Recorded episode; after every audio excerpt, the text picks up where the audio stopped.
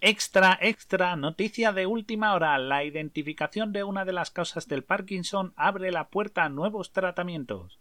Una investigadora demuestra que los defectos en un complejo del cerebro que produce dopamina genera la progresión de la enfermedad.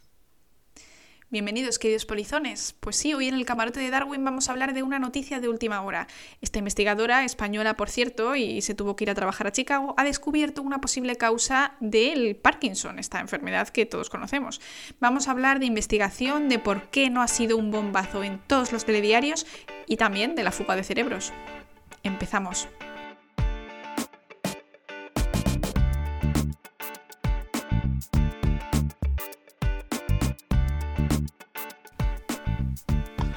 Bueno, pues vamos a empezar. Recordad que somos el camarote de Darwin. Si os gusta este contenido, dadle, a like, compartidlo con vuestros amigos. Y bueno, vamos a empezar por el principio, ¿no? Como se suele decir. La enfermedad de Parkinson es una enfermedad progresiva del sistema nervioso, como bien sabéis, que afecta al movimiento. Los síntomas pues comienzan gradualmente y quizás el más conocido y llamativo es ese temblor eh, en una o en ambas manos. Estos síntomas tienden a evolucionar eh, y pueden ser diferentes según cada persona, ¿no? Aunque hay ciertos paralelismos, como siempre decimos. Los primeros signos, como bien hemos dicho, pues pueden pasar desapercibidos, porque cuando ya vemos los tembleques, los temblores importantes, eh, ya está avanzada la enfermedad, pero los primeros pasos todavía no es percibible si no estás atento.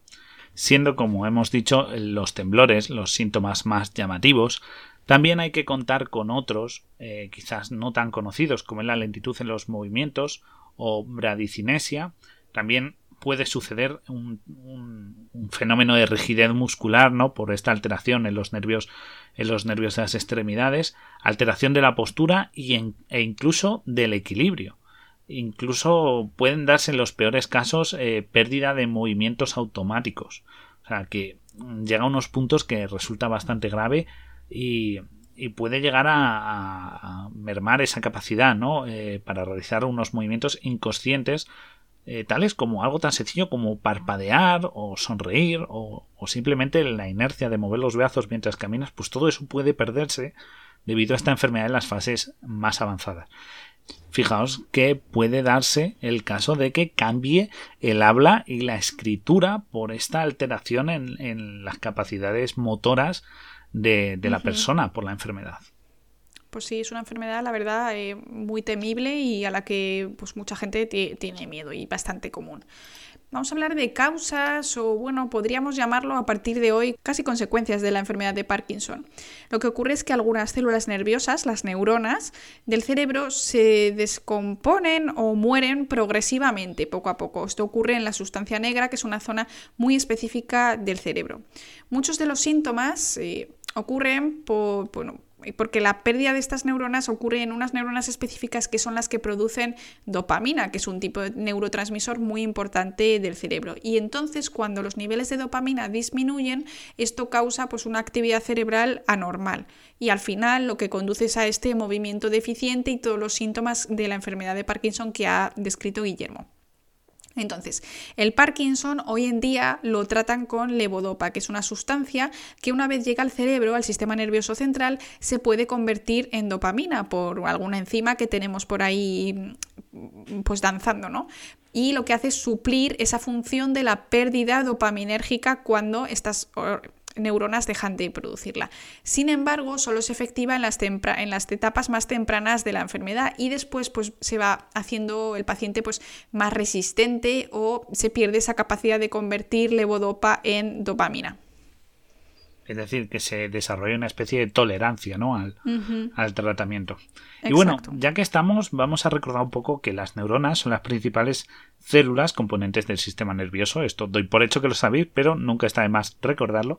Cuya función principal es pues, recibir información, procesarla y transmitir información de respuesta a través pues, de señales químicas y o eléctricas gracias a la excitabilidad eléctrica de su membrana plasmática.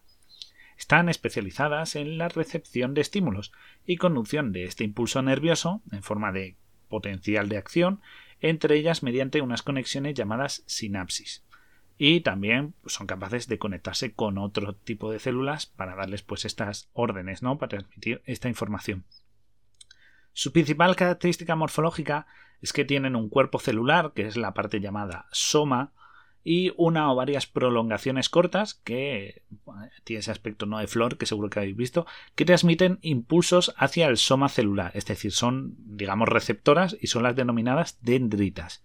Y luego tienen la parte más alargada que se denomina axón y que su función es, es mandar ¿De acuerdo? Es decir, las dendritas reciben y el axón, que es el largo, manda esos impulsos hacia el soma de otra neurona o si estamos hablando de un tejido diana una célula diana no nerviosa, pues se conectaría con ella y le mandaría esa, esa información, ese impulso. Y es que resulta que durante muchos años pues, los investigadores han observado que se producen muchos cambios en el cerebro de las personas con la enfermedad de Parkinson.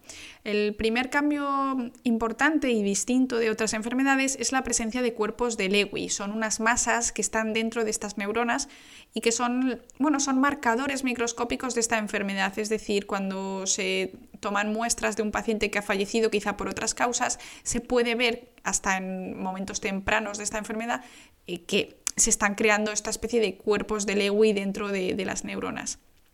Los investigadores creen que están, bueno, que son un indicio importante de la causa, pero en realidad no se sabe nada. Es decir, salen estas masas, pero no se sabe realmente si están relacionados con la causa, si es una consecuencia, qué está pasando, ¿no?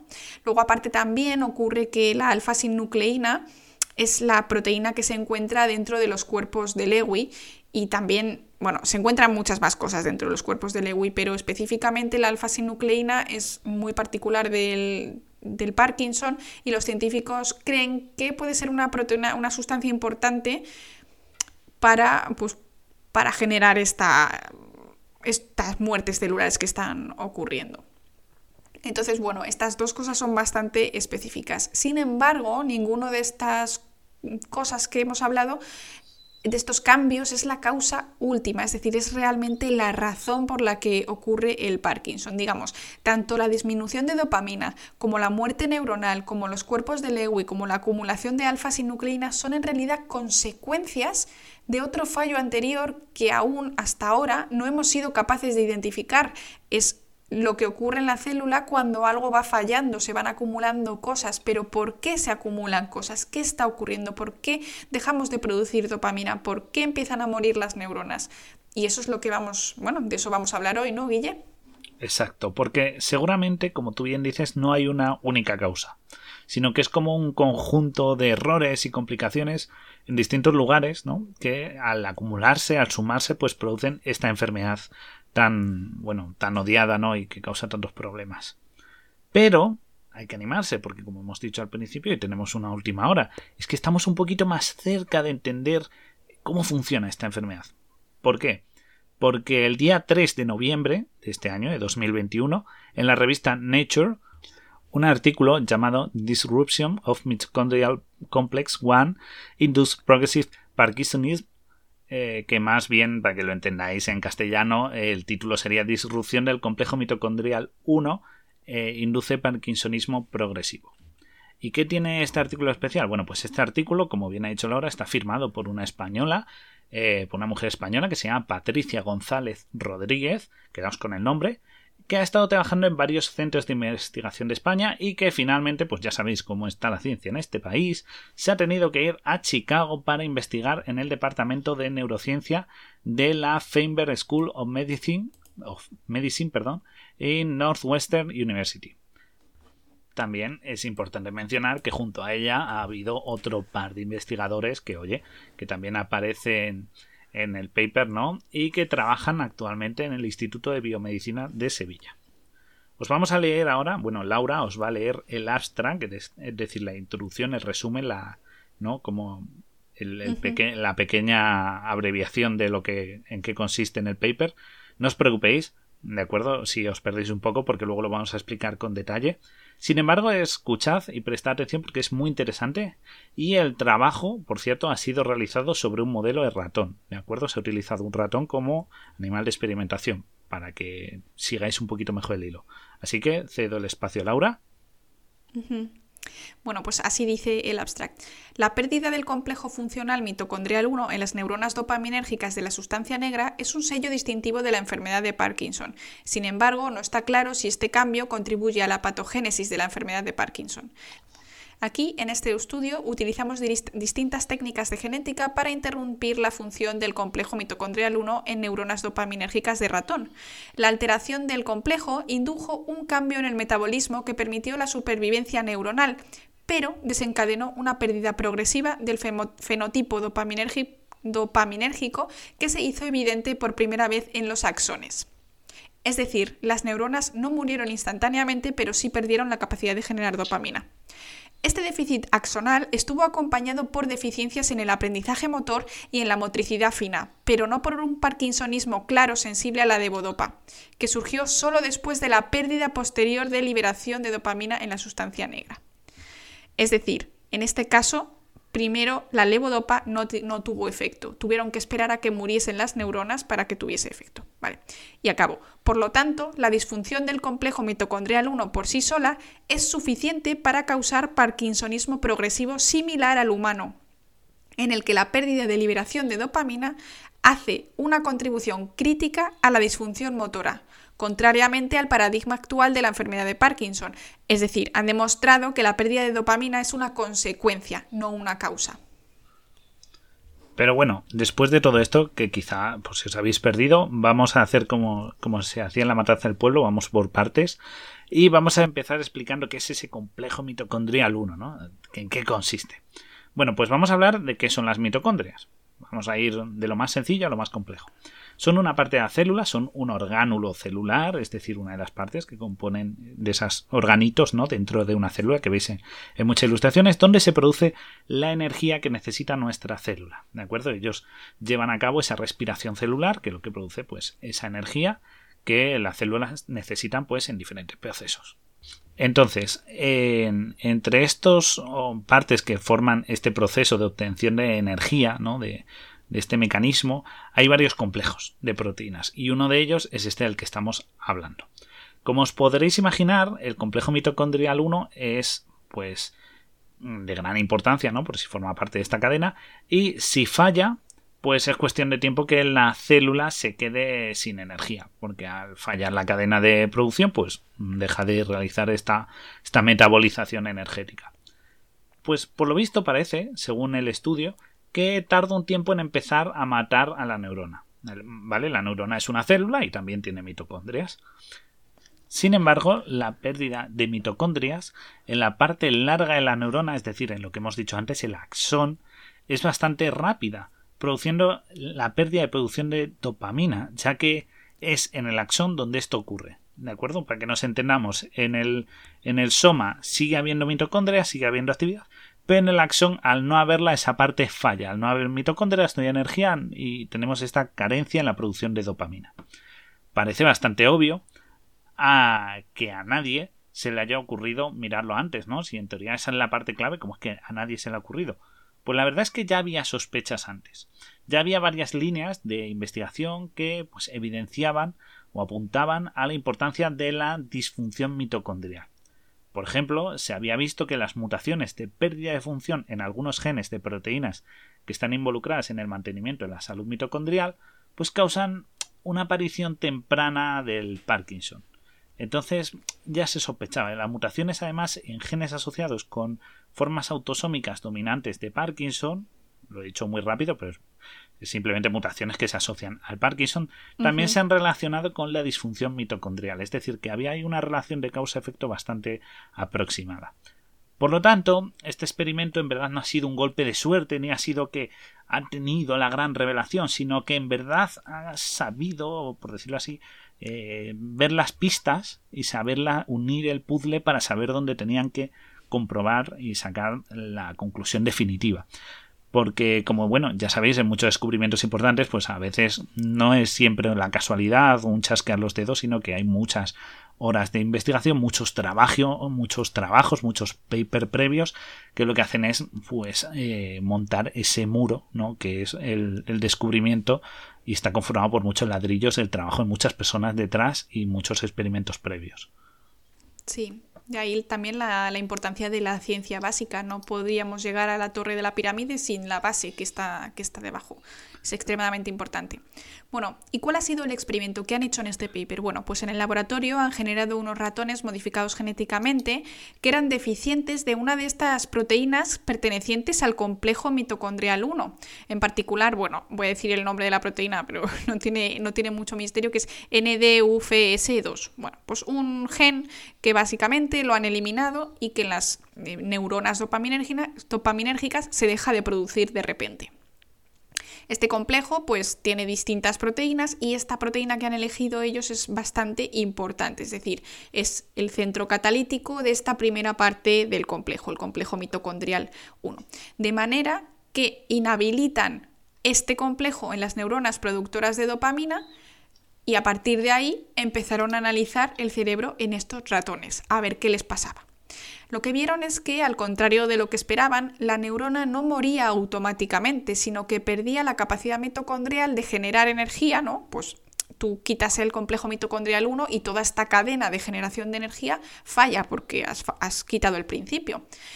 Y lo que ocurría es que la neurona, pues eso, no moría automáticamente, sino que se perdía la capacidad energética muy poco a poco. ¿Y qué pasaba? Que empieza por el axón, como bien ha dicho Guille.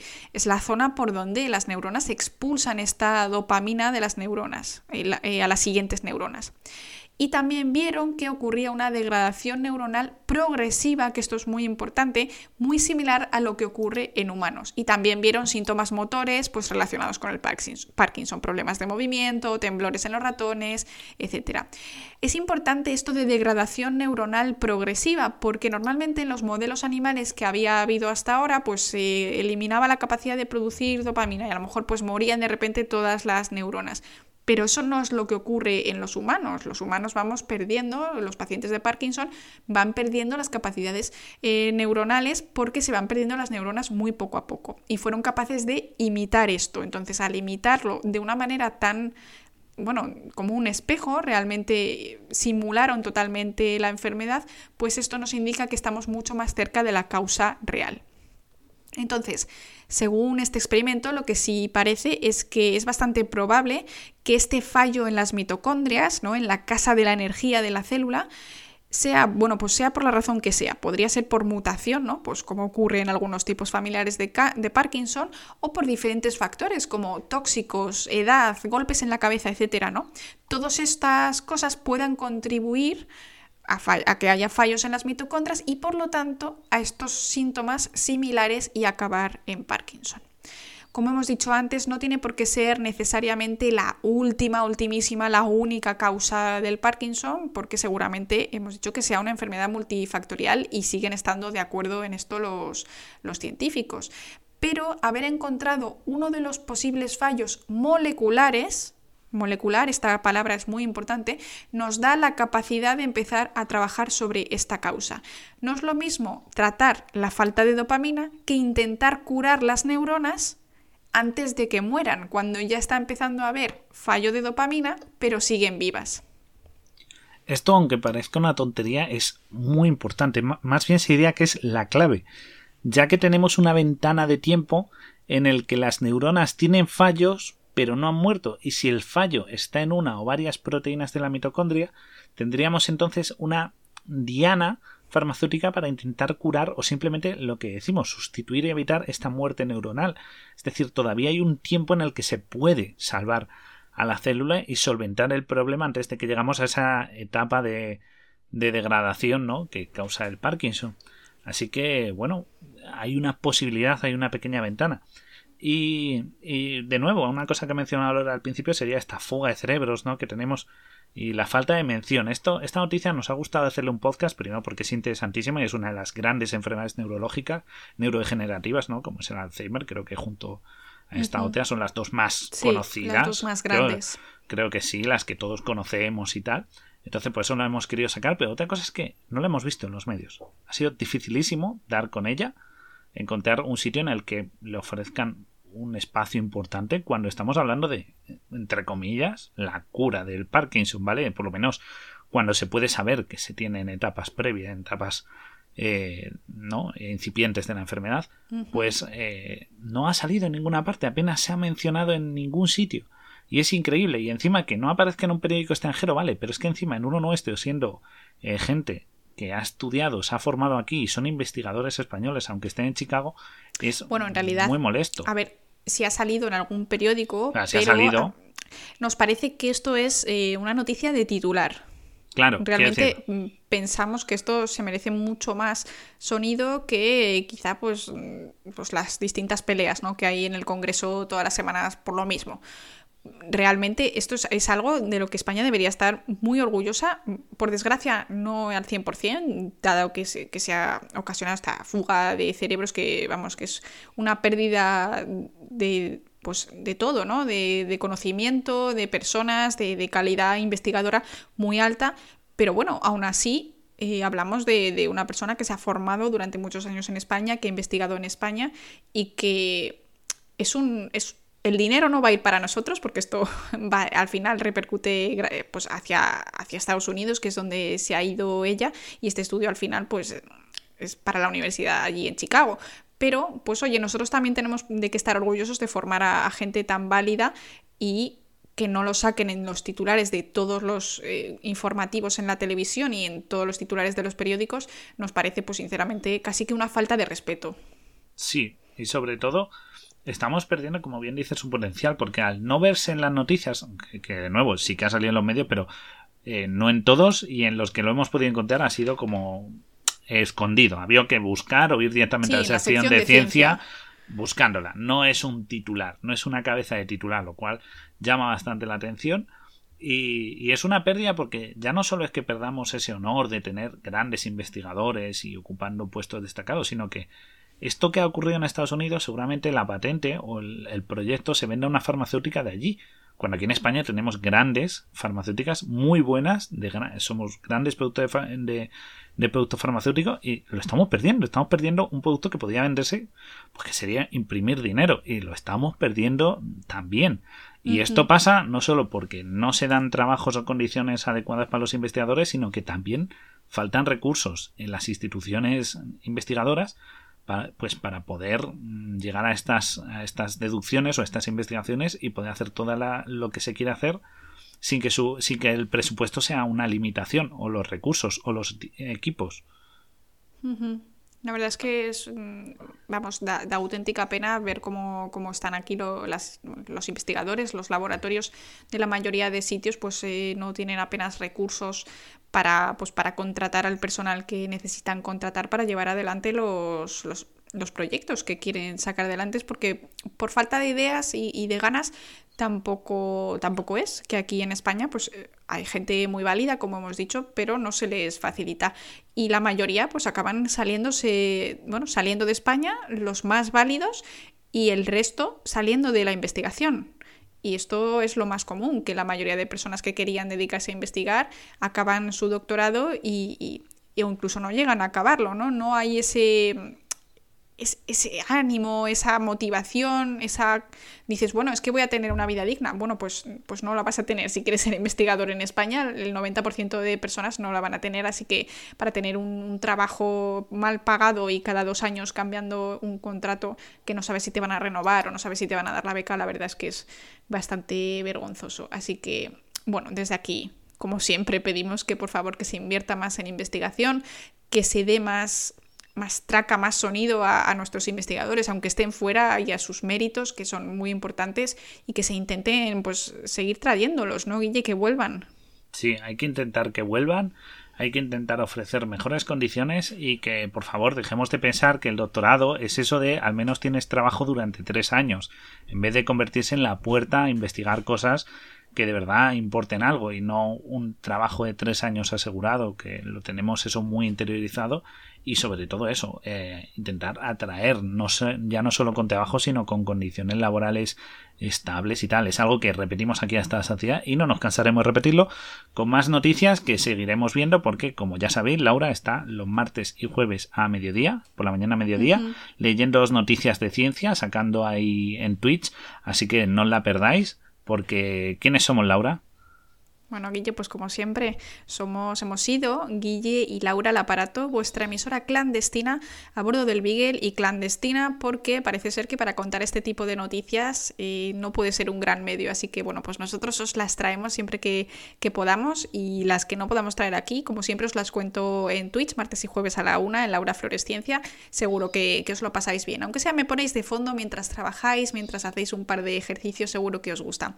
Así que nada, queridos polizones, como siempre, siempre, seguirnos en redes sociales, darle a like, compartir con vuestros amigos y nos vemos en el próximo programa. Adiós. Hasta la próxima.